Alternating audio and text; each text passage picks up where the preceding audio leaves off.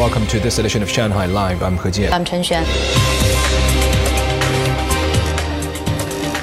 Chinese scientists say the 500 meter aperture spherical radio telescope, also known as FAST, discovered the largest atomic cloud in the universe by far, which is 20 times larger than our Milky Way galaxy.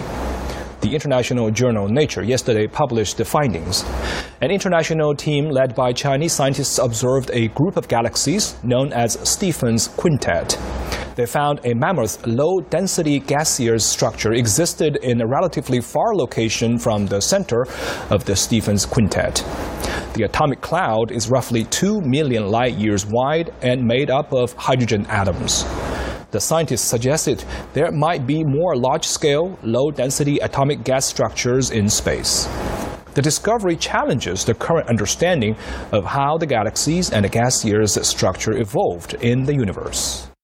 A total of 120 application procedures have been streamlined this year on the city government's online website. Lei Shuran has the details. Clean technology company Li Tri has been receiving a rental subsidy since locating in Lingang New area three years ago. But preparing the subsidy application every quarter is time consuming.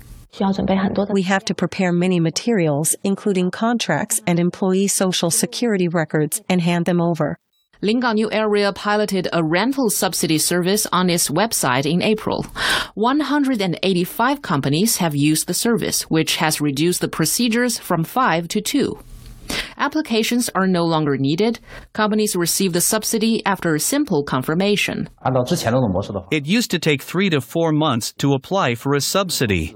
After the online service was launched, it takes only around 15 days.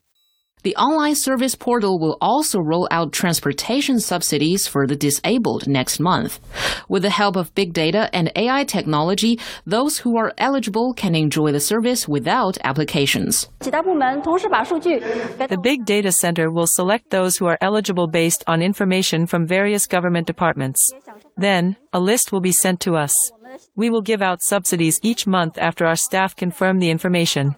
The city government's website has improved service efficiency since launching in 2018. Lei Shuran, Shanghai Live. In breaking news, UK Prime Minister Liz Truss has announced that she is resigning as the leader of the Conservative Party. Yesterday, UK Home Secretary Suella Braverman resigned after breaching a security rule, but not before taking part shots at Truss. Zhang Yue has more. In her resignation letter posted on Twitter, Braverman cited her technical infringement of the rules, as she had sent an official document from her personal email. She, however, went on to express concerns over Truss's government and its U-turns on its promises to the people. Later on, Truss's office said chief and deputy chief whip remain in post, referring to Morton and her colleague Craig Whittaker, after reports said they had left government during a chaotic evening of quarreling in Parliament over a vote on fracking. The Prime Minister, who has been in office for only six weeks, vowed to stay on and take the party to the next general election. But now she's here, can she tell us, given the absolute chaos her government has created, why the Chancellor lost his job but she kept hers? Mr. Speaker, I have been very clear that I am. Mr. Speaker, that I am sorry and that I have made mistakes. But the right thing to do in those circumstances is to make changes, which I've made, and to get on with the job and deliver for the British people. I am a fighter and not a quitter. The departure of Braverman means Truss has now lost two of her most senior ministers in less than a week. Hours after Braverman's resignation, lawmakers openly wrote and jostled amid confusion over whether a vote on fracking was a confidence vote in her administration and whether conservative lawmakers were obliged to vote in line with the government.